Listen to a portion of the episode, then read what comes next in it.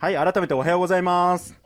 おはようございます。えーっと、配信見ていらっしゃる方は、オリーブの、えーメンバーの佐藤です。よろしくお願いします。あの、今日はですね、私、あの、いつも駆け出し農家なんで農業ネタで行くんですけども、農業関係ないお話です。どっちかっていうと、しかも海。土どころか海にまつわる話なんですね。海産物ではない。駆け出し農家なんですけども、あの海にまつわる話から聖書を共に皆さんと学んでいきたいなと思います。さて、早速入っていきたいなっていうふうに思うんですが、皆さん、なんかですね、あの役を、役回りを決めるときに、まあ、これだけは自分に回ってくるなって。これだけはって。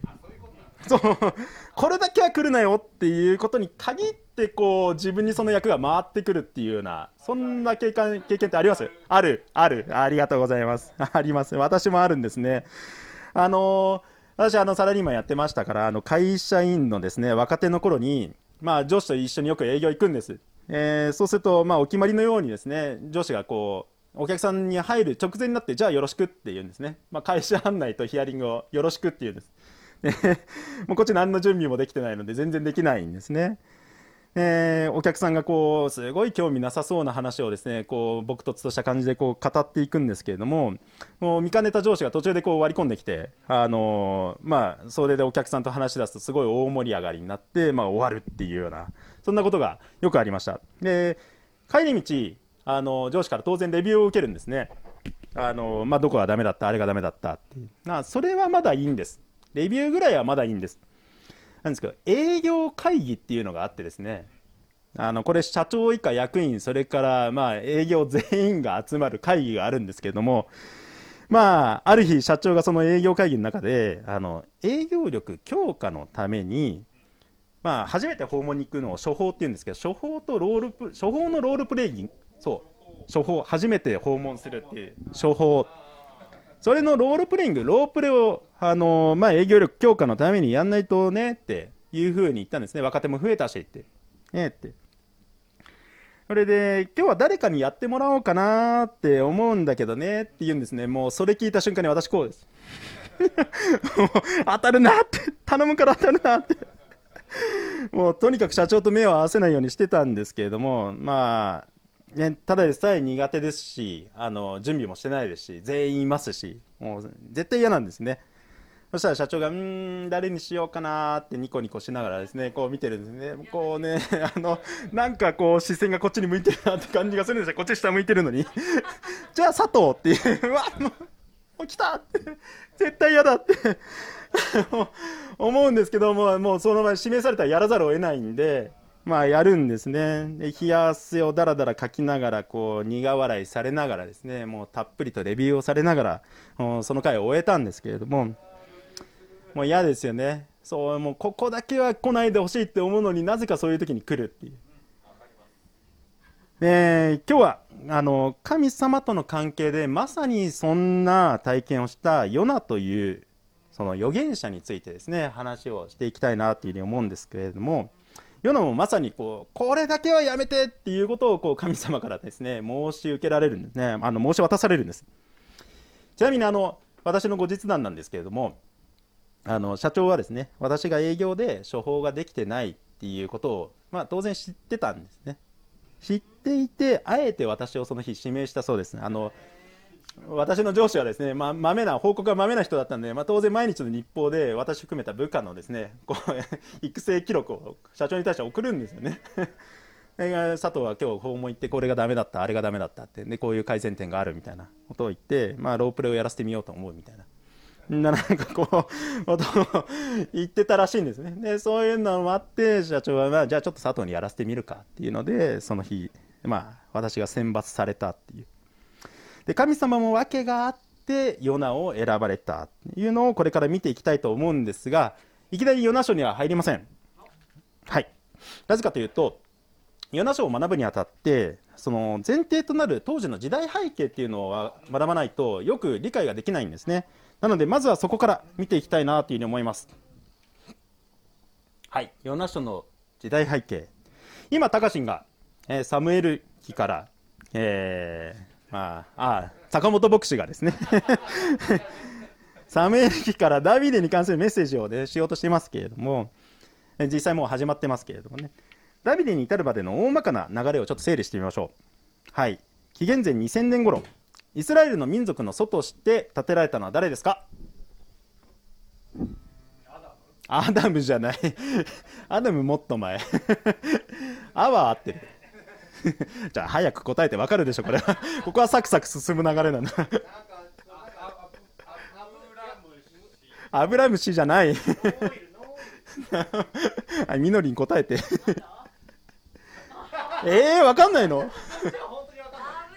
アブラハム、そうですね、アブラハム。はい、もう、この前、タカシンのめ、あの、坂本牧師のところでも出てきたでしょ。はい、紀元前ざっくり1500年ぐらい時に、そのイスラエルの民をエジプトから連れ出したのは？もう？もう？もう？モーセ、ああ、ありがとうね。モーセですね。ここで時間を取らないでほしい。はい。で、えー、イスラエルで2番目の王様で、イエス・キリストの系図に入るのは？だ、だ、だ、ダビデ。そうですね。これが今、あの、坂本牧師が、えー、これから語ろうとするダビデの話ですね。まだダビデにまでは行き着いてないですけどね。ダビデが、に至るまでの話が始まったところですね。さて、そのダビデの子供で、このダビデ王朝を継いだのは誰でしょう？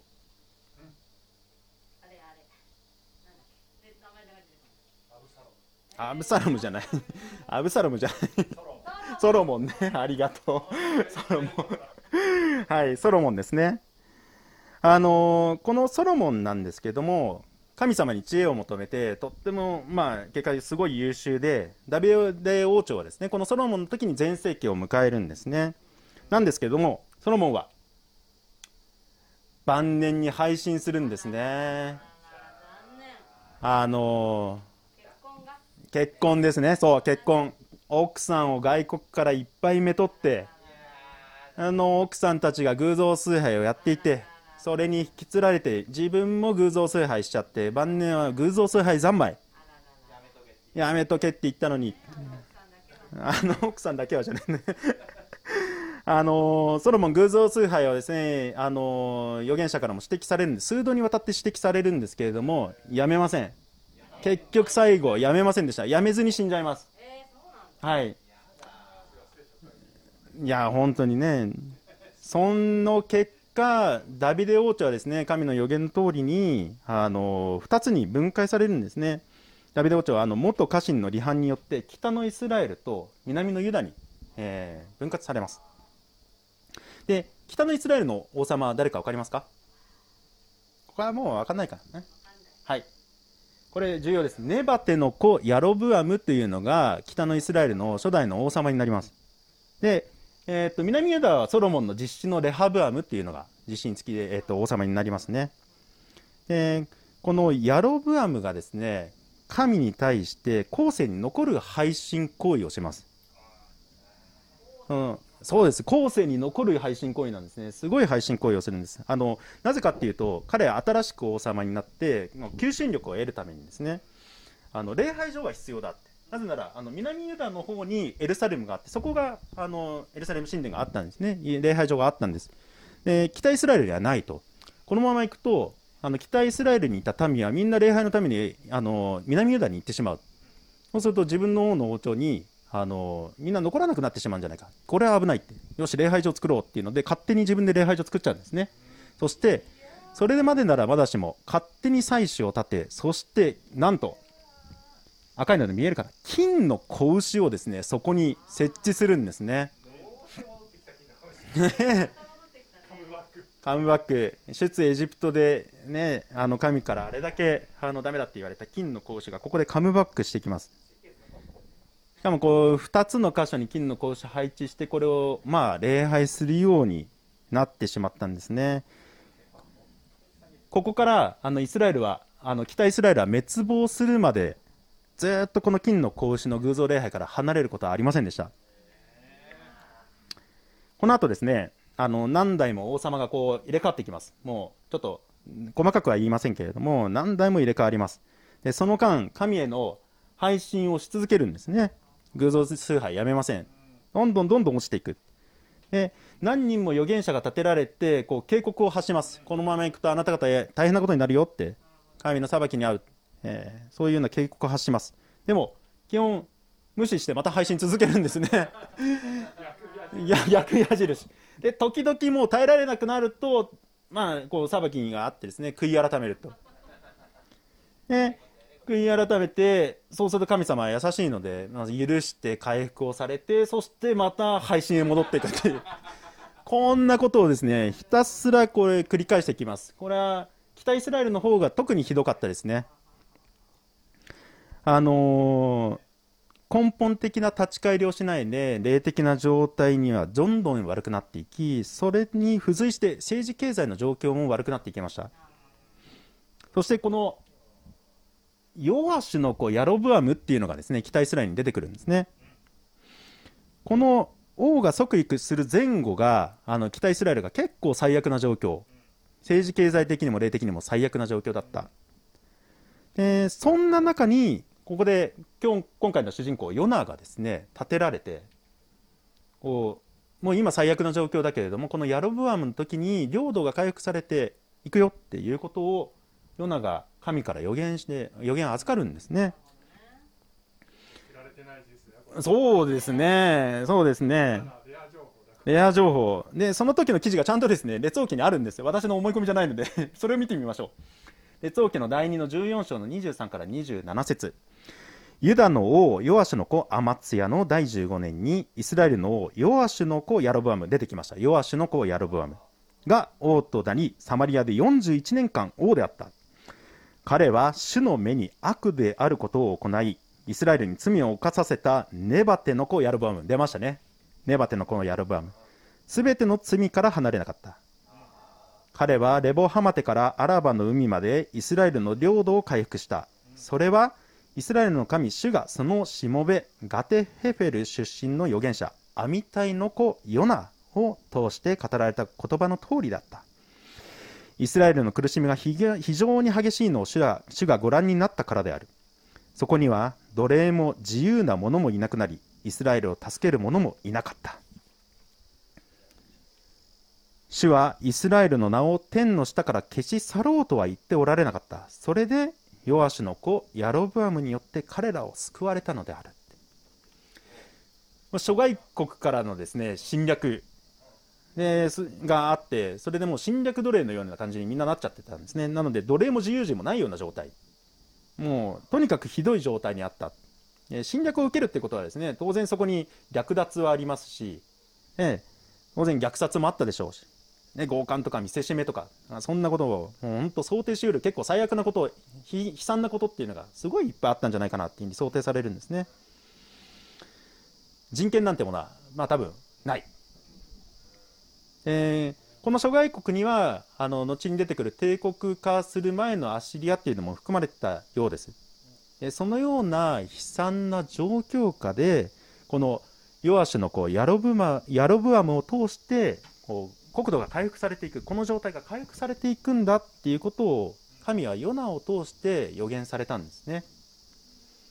結果ヤロブアムの知性にあの領土回復します。なんとあの前世紀のソロモン王に匹敵するぐらいの国土まで回復します。すごいんですよ。あのこのヤロボアム多分優秀は優秀だったんでしょうね。41年間王様だったっていうこともありますから有能だったんじゃないかなという風に思うんですね。41年この北イスラエルはもうあの1年持たない王様もいたぐらいですからあのそんな中で41年王様を続けたっていう非常に優秀な王だったと思います、ね、政治経済上はただ良くなったと見えますがイスラエルの神への信仰っていうものはひどい状態のままなんですね。さっきの聖句の通りです。ネバテの子ヤロブアムの罪から離れずその全ての悪から離れなかったってあります。さてそんなあの、まあ、政治経済的には、まあ、順調なイスラエルにですねアモスとホセアっていうのがヨナと同時代の預言者で使わされます、えー、彼らはこのままお前ら配信続けるととんでもないことになるよって神は国を建てそれはアッシリアでえー、アッシリアに捕らえ移されて、えー、しまうよイスラエルは滅亡するよっていう予言が彼らに与えられて彼らはそれをですね、まあ、民に対して語るんですね、まあ、それはあのアモス書とかホセア書を読んでいただきたいなというふうに思います。今日はあまり深くは触れません。でその彼らの予言の通り事実紀元前722年にですね、まあ、そのヨナがその回復を語ってから100年経たずですね、えイスラエルはあの配信の結果アッシリアに補修をされて、えー、イスラエル北イスラエルというのは滅亡するっていう決めにあります。さてそんなホセアとかアモスが出たところぐらいの時にヨナにですね再度神様が予言を託すっていうところからヨナ書が始まるんだっていうような前提でこのヨナ書を見ていきたいなというふうに思います。あありがとうございます。ありがとうございます。なんか嬉しいね。さあヨナ書一章、えー、一節。網体の恋ヨナに。ね先ほどのヨナですね。次のような種の言葉があった。立ってあの大きな都ニネベに行きこれに向かって叫べ。彼らの悪が私の前に登ってきたからだ。大きな都ニネベっていうのはこの帝国となったアシリアの首都なんですけれどもそのアモスとホセアにあのイスラエルを滅ぼすよっていうふうに予言されたアシリアの首都ですね。人口12万ぐらいで、えー、6平方キロメートルぐらい。まあ、どれぐらいか分かんないなとか思いながらね。そんなに対して大きな都じゃないんですけど今我々の感覚からすると当時からしたら結構な城塞都市。えー、その中に12万人いたって。東京の人口密度よりも23倍ぐらい人口密度が高いっていうぐらいの人口密度らしいですね。あそ え東京の人口密度が平方キロメートルあたり6000人だかなんかなんですけどそうそうそうそう。八王子とかもありますからね。ここのミネベは平方キロメートルあたりあの2万人ぐらいそして何よりもですねこれ地図なんですけれどもイスラエルから遠いんです。ここ、あの、えっ、ー、と、ヨナがいたであろう、あの、北イスラエルの首都サマリア。で、ニネベはなんとここです。これ、わかんないですけど、その距離ですね、なんと900キロ。で、900キロですね、えー、っと、どこまで行けるのかな？えー、東京からどこまで行ける？わかんないな。広島は超えるね。広島は超えますね。確か700キロぐらいじゃなかったですか？広島は。大阪まで500キロですからね。はい。優に結構な距離を歩いていくんです。しかも砂漠で、あの、ものすごい暑い中をですね、まあ、キャラバン組むか、徒歩で行くか分かりませんけれども、徒歩じゃちょっと死ぬかもしれないですけどね、キャラバン組んでいくにしても、1ヶ月近くはかかったんじゃないかなっていうふうに思うんですね。ただでさえ遠い。それだけならまだしも、ヨナは、その、今のイスラエルに至る回復を語った預言者ですね。それがアモスたちによって語られたあのイスラエルを滅ぼし捕らえ移しく捕らえ移していくであろうアッシリアに行って悔い改めを解けって言われるんです。もうこれ仮にですねアッシリアに行ってヨナが行って予言語って悔い改めてしまったらどうなるんだろうって。ヨナの気持ちっていうのは非常に複雑だったと思います。しかもですねあの神は悔い改めると許されるっていうことはもう自分たちイスラエルをですね あの見ていてもうよく分かってるんですね。何度も許されてきた。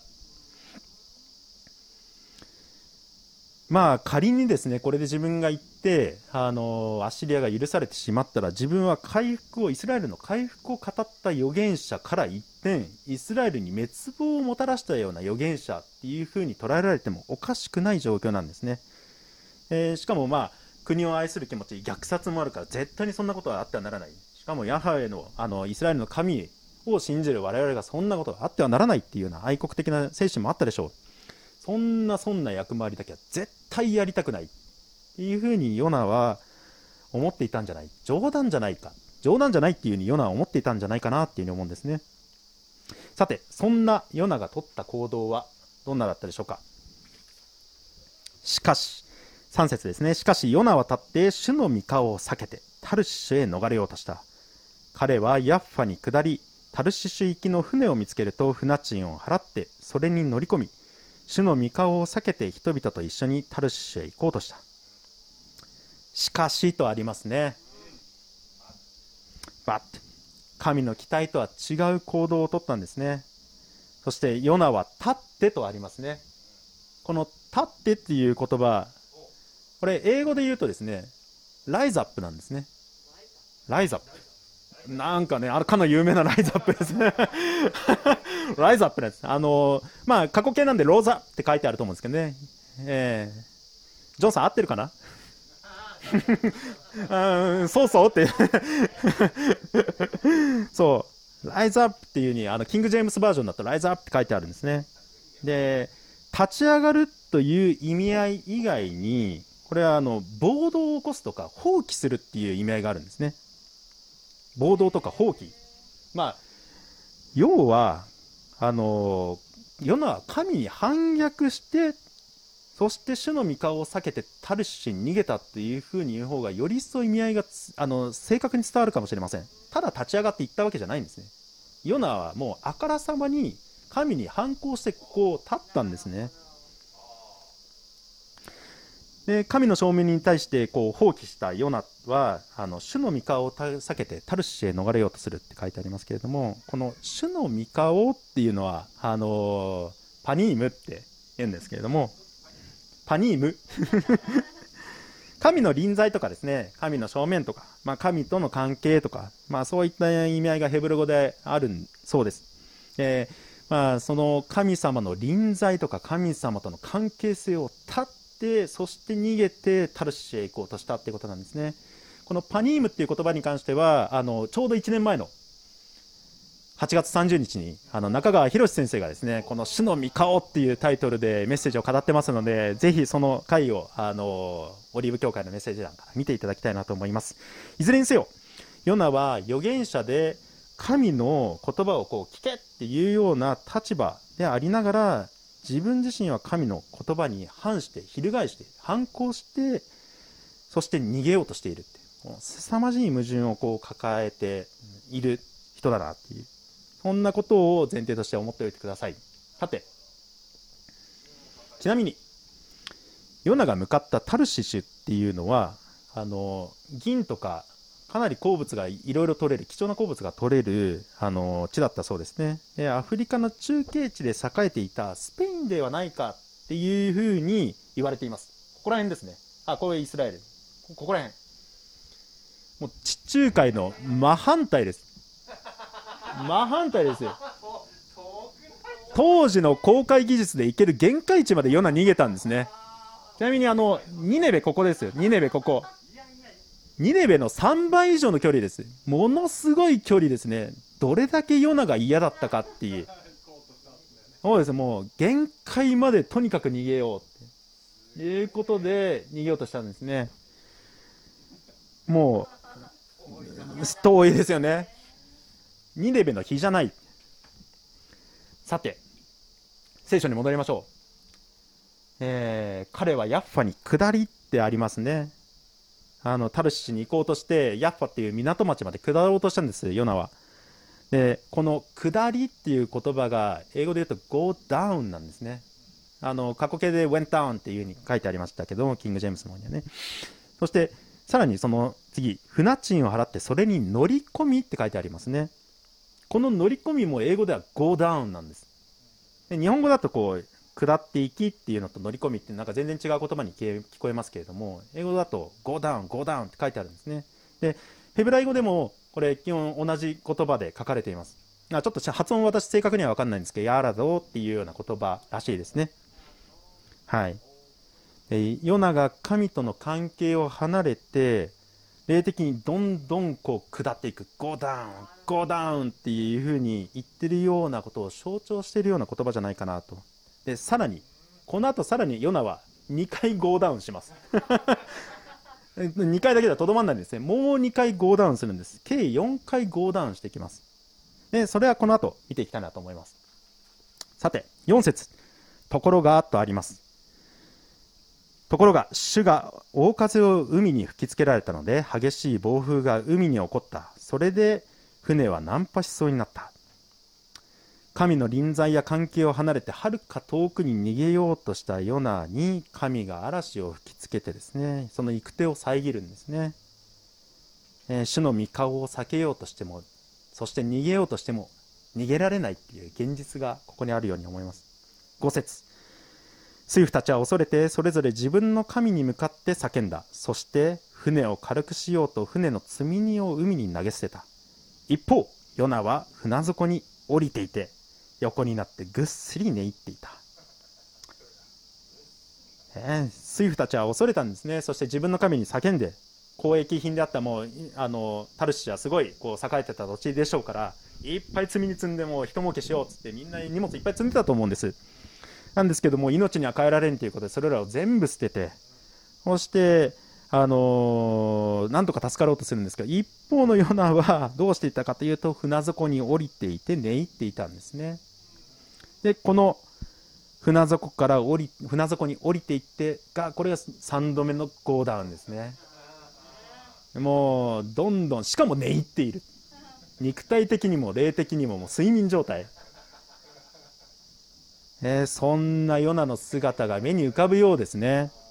でそんなヨナに6節船長が近づいてきます。すると船長が近づいてきて彼に言った。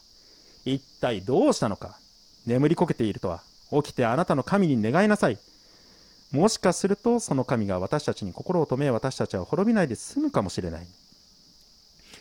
あのこの船長を通して神はあのヨナに一度目の立ち返りをこう求めているようにあの私にはこう感じました。神を知らないこう違法人を通してですね、そのすごいこう的確なことをこう言うんですね。眠りこけてないで起きてあなたの神に願いなさいって。あんたの神がどのどの神か知らんけれども、もう藁にもすがりたいんだ俺らはって、水夫たちは言うんですね。しかしその呼びかけにもこの次の文にヨナは悔い改めてそして神に祈ったとは書いてないんですね神を避けて下って下って下っていったヨナは現実に目の前に滅びが近づいているにもかかわらずそこから立ち返るということはしなかったそして神に対するこう反逆ライズアップを続けるんですねさてそんなヨナに対して神はですね包囲網を敷かれていきます7節人々は互いに言った。さあ、誰のせいでこの災いが私たちに降りかかったのか。くじによって知ろう。彼らがくじを引くと、そのくじはヨナに当たった。あの、当時の中東では、あの何かでこう人を選ぶっていう時にくじを引くっていうのはかなり一般的なことだったそうです。えー、そのくじを引いてみたら、なんとなんと、ヨナに当たった。え、私のロープレの時にもですね くじ引いてくれりゃよかったなというふうには思いますけどね まあ嫌なことを逃げたのに嫌なことがまた形を変えて新たに迫ってくる。あるあるですね。で 8節。それで彼そこで彼らはヨナに言った。話してくれ。誰のせいでこの災いが私たちに降りかかったのか。あなたの仕事は何か。どこから来たのか。国はどこか。どの民のものか、えー、ヨナ包囲網であの船員たちがヨナにですね迫り迫るんですね。そしてそれに対してヨナは9節で驚愕の返答をします。ヨナは彼らに言った。私はヘブル人です。私は海と陸を作られた天の神。主を恐れるものです。激しい暴風がを恐れずにですねさっきまで寝入っていた。そんなヨナが言うとすごい滑稽な感じがしますね。ヨナさん、あなたはさっきまで恐れているって、あの、まあ、あなたがね、恐れている、その神が起こしたこの、あの、暴風。それを恐れずにあなたずっと寝ていたじゃないですか。もう本当にこう、滑稽であり矛盾を感じるような言葉をですね、ヨナは言うんですね。神に対して反旗を翻し、そして関係を断とうとしているにもかかわらずあの選ばれた民預言者だってしかも預言者だっていうそのプライドだけ残っている、まあ、ヨナの姿をすごいよく表しているような言葉ですね、え、自分の周りにもいませんかね？こういう 棚上げしてね。綺麗事だけ言ってね。あの偉そうなことを言うっていう人、ね、いるかもしれませんね、自分がそうならないように気をつけなきゃいけないんですけど。さてそれを言ったヨナにあの人々はこう言います。10節人々は非常に恐れて彼に何ということをしたのかと言った。人々はヨナが彼らに告げたことによって彼が主の御顔を避けて逃れようとしていることを知ったからである。ちなみにこの説をですね聞くドラマ聖書で聞くともうとにかくすごいんです。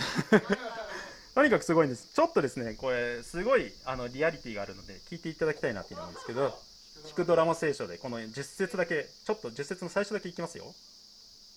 人々は非常に恐れて彼に何ということをしたのか！と言った。聞こえましたか？聞こえた？聞こえてない？聞こえました？聞こえた？聞こえたね？聞こえたね。い やえもう一回やらない？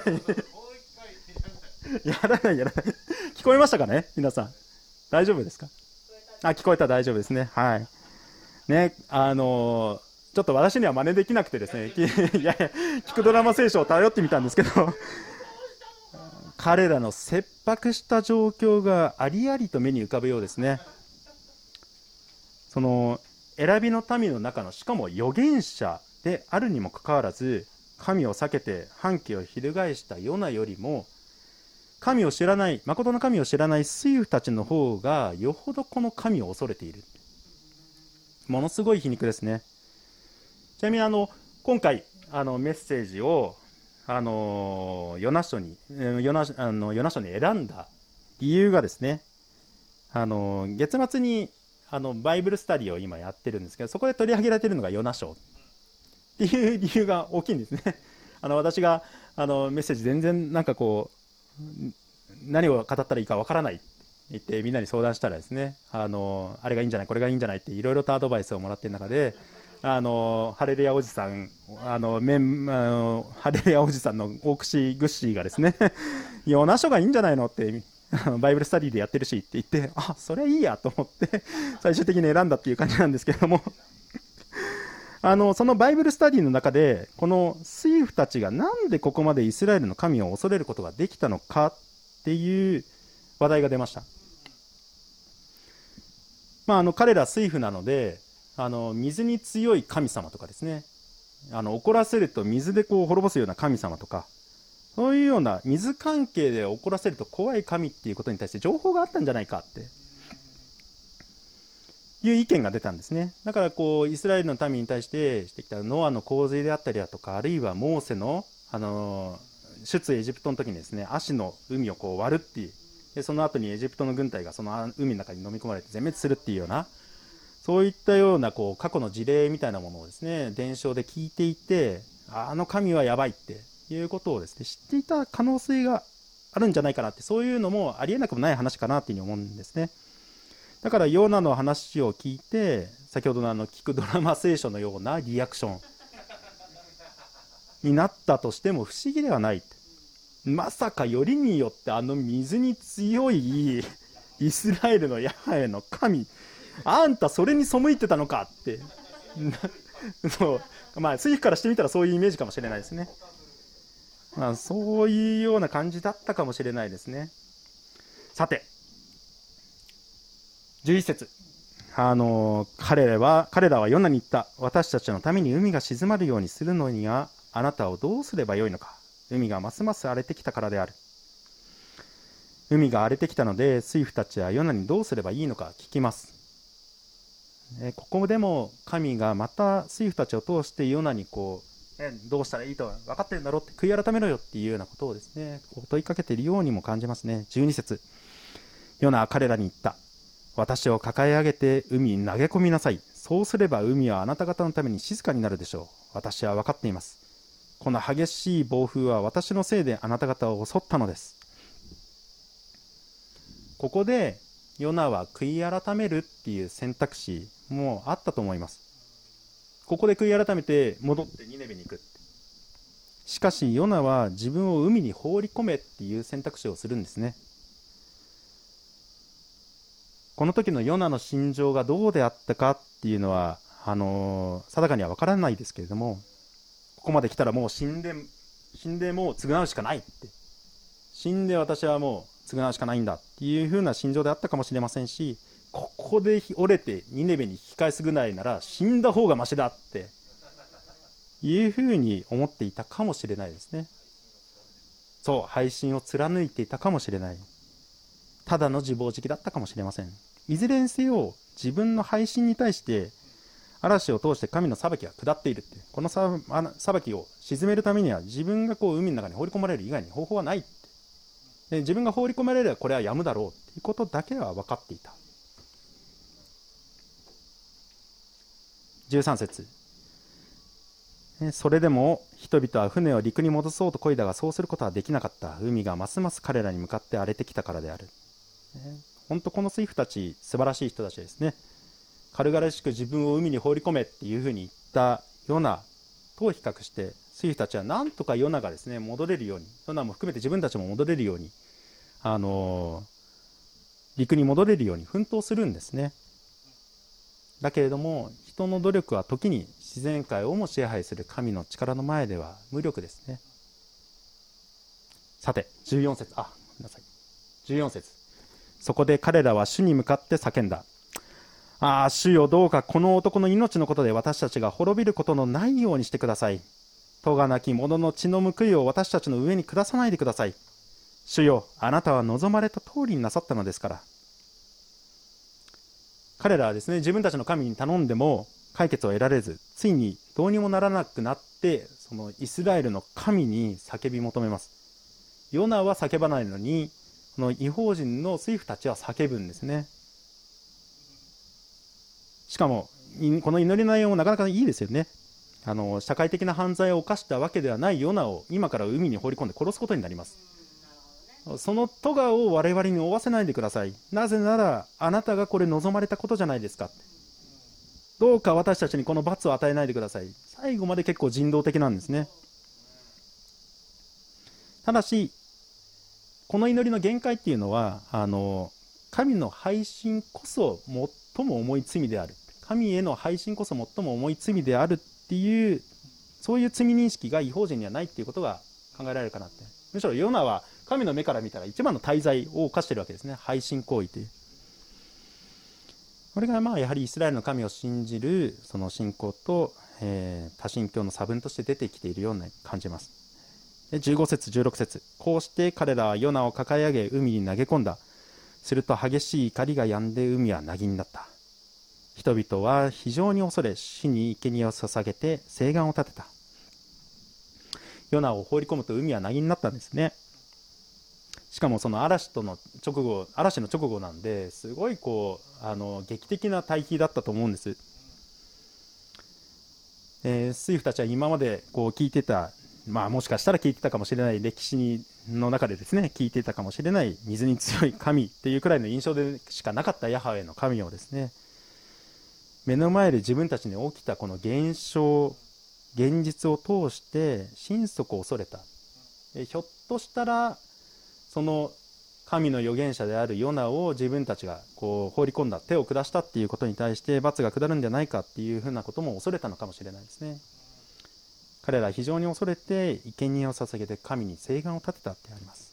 さて最後ですけれどもヨ,、えー、っとヨナはどうだったのか。17節。主は大きな魚を備えてヨナを飲み込ませられた。ヨナは3日3晩魚の腹の中にいた。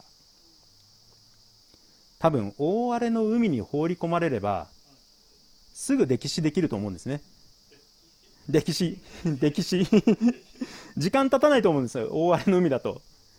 そう、掴むものでもなければ浮いてることもできないでしょうし、まあ、水飲んですぐにあの死ぬっていう、そう長くは持たなかったと思うんですね。実際に2章の、まあ、ヨナの稲荷の中にはですねヨナこれは死んだんじゃないかなっていうふうに思えるような状況にヨナは落ちていったっていうことがヨナの祈りの中にあります。生きて魚に飲み込まれたか死んでその飲み込まれて蘇生したかっていうのは聖書に記載がないので分かりません。いずれにせよ神はヨナのためにこの大きな魚を備えてその中にヨナは3日3晩いることになります。さてヨナ書1章はここで終わります。えー、これは、まあ、あの当時のイスラエルとアシリアに向けてこう神が語られたことを、あのー、なんですけれども現代に生きる私たちにも非常に示唆に富んだ内容を含んでいますのでその適用をこのヨナ書1章から考えてみたいなというふうに思います。結論。神はすごいしつこい。すっごいしつこいということですね。あの神に対してしつこいだなんてな冒涜だなんてね捉えられるかもしれませんがでもイスラエルの歴史を見てみればその廃止に対してしつこいまでに神は警告と訓練と許しとそして回復を与えられてきたんですね。現代に生きる私たちにも神はこのしつこい愛をですね向けておられる。ではこの神のすごいしつこいまでの愛を踏まえてですね我々はどうしたらいいのか。気づきましょうということですね。あそう何に？一つ目。神は諦めが悪いということに気づきましょう。神様諦め悪いんですね。ヨナには嵐、船長、そして水夫通して何段階にもわたって悔い改めるチャンスを神は与えてくださったと思うんです。でもヨナはその選択をしませんでした。一つの分岐で配信しても、次の分岐でもまた悔い改めればいいんですね。神は諦め悪く何度もそういうこう人間がまあこう神に配信した分岐のこう選択をですねこう選んだとしても次のところで全くこう悔い改めのチャンスを与えてくださるあの私のサラリーマン時代の話にまたなるんですけれどもあの営業職でしたので営業に行くんですね。なんですけど営業の交渉がうまくいかない、えー、上司に報告しに行ってですねいやあそこ難しそうですねってもうこの金額じゃないと難しそうですって言うんですね。でその金額っていうのはお客さんからいくらって言われた金額なんですけど もう安きに流れて何の交渉もする気がないって、えー、そんな風にしてその諦めようとしている私に対してですね上司はあの諦めるのは？っていう疑問符で私に問いかけてくるんですね。諦めるのは？って。私はてははてなはてなです。うん？って。そうするともう一回諦めるのは？って聞いてくるんですね。なんかこれ答えないとまずいなと思って。諦めるのは、向こうだ？って。言ったら Exactly! 上司外国人じゃないですけどね。あのなんか時々そういう英語を使うのが好きで。Yes, exactly! って言うんですね。その通りだって。営業上諦めるのはこっちじゃなくて向こうだって。いうことを掛け声で分かりやすく私にすり込もうとした上司の教育上の工夫だったんですけど。それ以降何度も言われましたね。疑問形で。諦めるのはって。向こうだ。え結果まあ粘り強い交渉をせざるを得なくなって、まあ、そこそこの数字まで持っていけたってことがあったんですけれどもこと神と人との関係においては神はですね常に諦めの悪い営業を人間に対してしてくるんですね。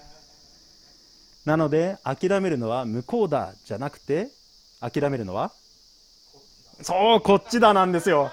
こっちだなんです。諦めるのはこっちだなんですね。Exactly.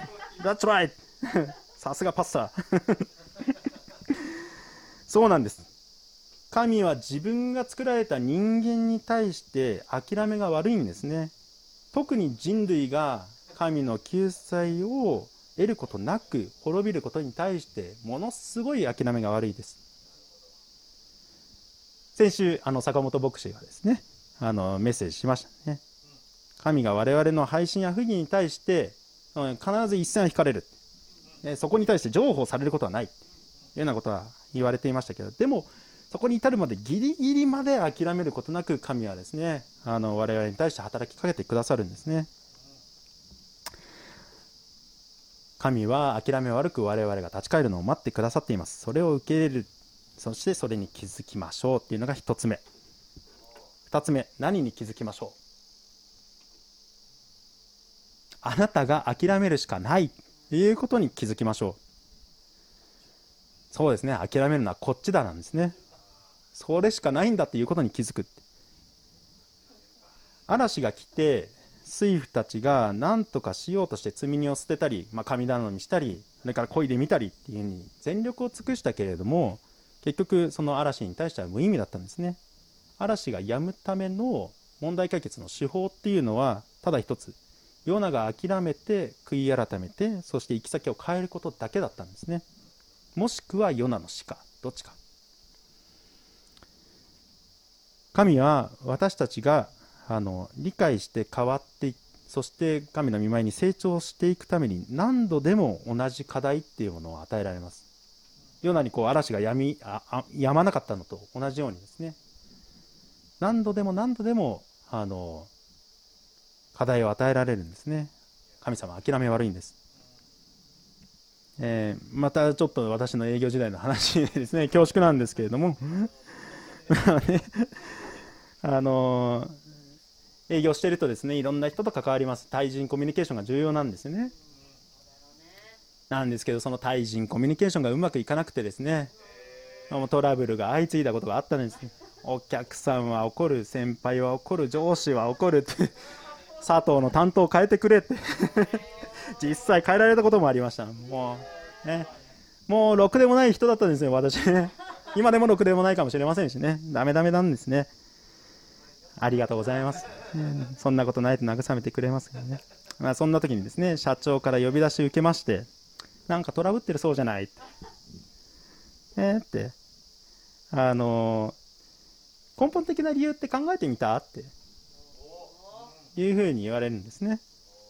で私がまあその浅いこう分析でですねこうこうこうだというふうにあの認識してますみたいな原因こうだったと思いますって言うと社長がため息つきながらですねもう全然ダメって全然ダメって。多席かつあの表面的な分分析しかできてない多席。ああ多席。他者の責任。あの他の人のせいだ自分が原因じゃなくてお客さんに原因があったとかあるいはま上司に原因があったとか先輩に原因があったとかそういうふうな発言がある。ということですね。であの佐藤ってお前クリスチャンだろはいって、まあ、私クリスチャンだって知ってましたからね社長はね。神はなってあんたが理解するまで何度でも同じこうもんまあ何度でも形を変えて同じ問題を起こすんだよって。いいかって。そうそういうふうみたいですね。しかも理解しないで問題解決先延ばしにしたらその後の方が問題がですねひどくなってもっと大変なことになって苦しくなるよって。あできるだけ早く理解しろって。ええクリスチャンじゃないです。全然。クリスチャンじゃない人にクリスチャンの僕は 神を語られるっていう。しかも理解しないで問題解決先延ばしたらもう問題大きくなるっていうことまで言われるんですね。でただしあんたが心底この問題の根本理由根本原因を理解できたらこの問題は8割方解決で神はもう二度とその問題をあなたに起こさなくなるって。ねもうこの課題はあんた卒業っていうふうに神が認めてくれるんだよって。そうしたらようやく次のステップに進めるって。だもう一回お前に自分のことをあの考え直して書き出して、えー、見ろって。そして考え直してみろっていうふうに言われたんですね。本当にもうあのヨナのようですよね。違法人から諭されるって。えー、まあそのこのことがですね体験的に理解できるようになるまではそこから数年以上かかったんですけれども、まあ、その間何度も何度も苦しみが私を襲ってきました でも自分にとって問題が起こったら多くの場合自分の心や行動に問題があることが私の場合は多かったです。ヨナに神様が求めていたのは悔い改めて、まあ、諦めてですね悔い改めて行き先を変えその預けた言葉をニネベで語ることだったんですね。それだけです。でそれを理解するまで嵐がヨナを襲うことはやめないんですね。でもヨナはですね死に直面するまで諦めせん諦めませんでした。そして腹の中でようやく諦めて神に対して祈るんですね。魚の腹の中でですね。まあ、私たちも自分の人生で課題があると思う時にその原因が神との関係性に起因しているっていう可能性があるかもしれません。全てが全てそうというわけではないと思います。パウロのようにですね神との関係性が良好なのにあの肉体の棘が与えられるっていうケースもあったかもしれないですね。でも神との関係にそのなんか問題が起因しているのではっていうふうに感じるときはその時には神が求めておられるのはあなたがその状態を諦めてそして悔い改めて行き先を変えること。そこだけなんですね。諦めるのは？そうこっちだ。そうなんですね。さて3つ目。あなたの適応も神は諦めないということを知りましょう気づきましょうヨナが自分を海に投げ込めっていうふうに言った時ですねその時の心情はわからないというふうに言いましたがあの死をもって償うしかないっていうことだったかもしれませんしニネベに行くくらいなら死を選ぶだったかもしれないです。だけどどちらにせよですねヨナは自分が悔い改めて許されてしまったらニネベに行かず行かなきゃいけないわけですね。それが嫌なので悔い改めなかったんですね。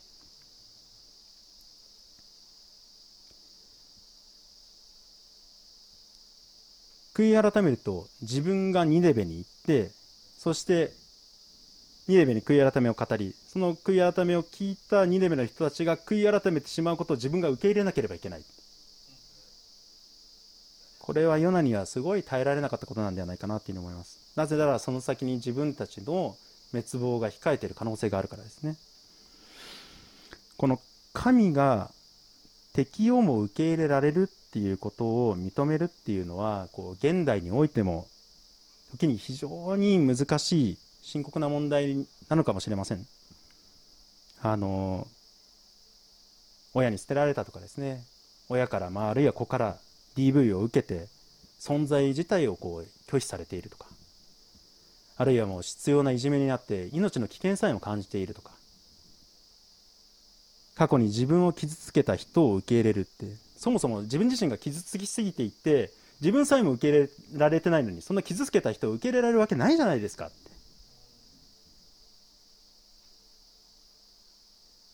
そんな自分を傷つけたような人を受け入れるぐらいならもう死んだ方がましだ。むしろあの人が死んでくれないかっていうふうに思うことだってあるかもしれないですね。ヨナと同じような感じですね。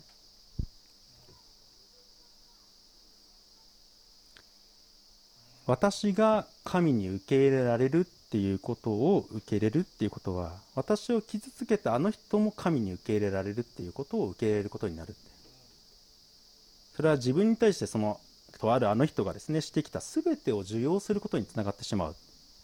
そうかそうなりかねない。そんなことはやはり傷ついた党の本人からするとですね受け入れることができないっていうそういった思いを持っていらっしゃる方っていうのも結構いらっしゃるんじゃないかなっていうふうに思うんですね。ヨナもまたあんなアッシリアなんか受け入れられないってそんなことはありえないって思って神を拒否しました。ではこの難しい問題に対してどうすればいいのか。この問題に対する解決の糸口っていうのは神の苦しみとその愛をこう知ることにあるのではないかなっていうふうに思います。第一ヨハネのですねヨハネの手紙の第1の4章の19節私たちは愛しています。神がまず私たちを愛してくださったからです。愛することができるのはまず愛されたと体験的に知っているからだと聖書は教えているんですね。神は配信を繰り返してきたイスラエルにも悪がはびこっていたアッシリアにも、えー、許しを与えて受け入れられました。何度も神としては裏切りにあって悪を繰り返されている。それでも神にとっては人類はかけがえのない存在だ。ということでどちらも受け入れられたんですね。ましてや現代に生きる私たちには神は一人子イエスを与えたほどに全てをこう愛してくださっている受け入れてくださっている。その一人子を十字架につけて殺すほどの配信を人類がしていてもですねあの神は受け入れてくださったんですね。旧約聖書にはこの人あのたくさんこう神様があの人類からどんな裏切りや、えー、配信の仕打ちを受けてきたかってその嘆きであったりだとかこう神の苦しみみたいなものですね。旧約聖書の中にはたくさん書かれています。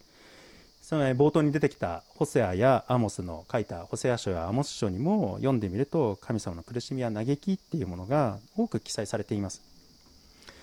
それらを知ることで自分の受けた苦しみと同じような苦しみを神がされているんだ。ということが知ることができるんじゃないかなというふうに思うんですね。で自分を傷つけた人が神に受容されてるってことは本当にあの受け入れづらい容易には受けれ受け入れづらいことだと思います。ですけれども解決の糸口としてはこの神様がしつこくこう我々人類を受け入れてくださってきていたということをこう聖書を紐解いてですねその愛を少し覗いてみるっていうことであのその糸口がですね開けていくんではないかなっていうふうに思います。まあそれでもどうしてもやっぱり許せないっていう場合もあるかもしれないですね。それに対しても神様は諦めずにこういうこともおっしゃっています。ローマ書の12章19節。愛する者たち自分で復讐してはいけません。神の怒りに委ねなさい。こう書かれているからです。復讐は私のもの。私が復讐する。主はそう言われます。アッシリアにはアッシリアにヨナにはヨナにイスラエルにはイスラエルにそれぞれ神は語られているんですね。でそれぞれがそれぞれの立場に応じて応答すればいいんです。だからあのにヨナがですねニネベ滅ぼしてほしいとかあいつら許せないっていうのではなくてヨナにはヨナのできることをしなさいって。そしてあなたはあなたの神の求めに対する応答をしなさいと。要は難しいんですけれども他人の処遇はですね神に任せなさいっていうことですね。そういうふうにおっしゃられるんですね。まああのもし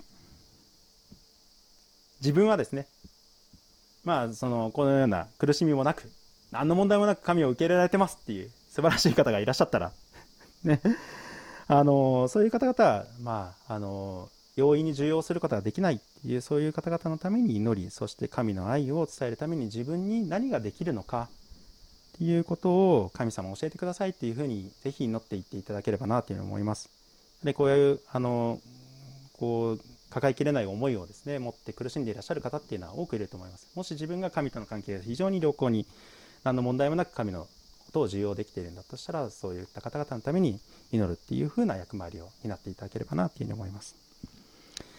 さて、最後です。あの、先週の高、えー、坂本牧師のメッセージの通り、えー、っとですね、最終の境界線というのはあるんです。タイムリミットはあるんです。だけれども、神はですね、私たちの魂のためにしつこく諦め悪く呼びかけ、立ち返れば許し、そして回復をされ、受け入れてくださいます。しかも今はですね、恵みの時だというふうに言われてるんですね。この恵みの時にこの神を信じて立ち返っていければなと思います。一番最後にとても有名な聖句を読んでいきたいと思います。ヨハネの福音書3章16節神は実にその一人子をお与えになったほどに世を愛された。それは御子を信じる者が一人として滅びることなく永遠の命を持つためである。どれほどの配信や苦しみや困難があったとしても神は私たちを受け入れてくださっています。この神を信頼して歩んでいきましょう。以上です。はい、お祈りしましょう。天にいます父なる神様、時に我々が生きていく中で、え、大きな困難があるかもしれませんその中にあって神様の愛を受け入れることが難しいっていうふうなこともあるかもしれませんどうか神様そのような時に聖書を紐解きあなたがどれほど私たちのためにしつこく愛を表しそして、えー、呼びかけてこられそして我々の配信に対しても何度も許しそして立ち返りを求めてこられたことを知ることができますようにそれによってあなたの愛を知りまた我々もその愛を持って歩んでいくことができるようにお導きください。この時を感謝いたします。主イエスキリストの皆によって見舞いに乗ります。アーメン。小淵沢オリーブ教会には聖書の言葉を多くの人に届けるためのさまざまなビジョンがあります。あなたもこの働きに参加してみませんか？献金はこちらのアドレスにて受け付けています。インターネット送金サービスまたは口座振込に対応しています。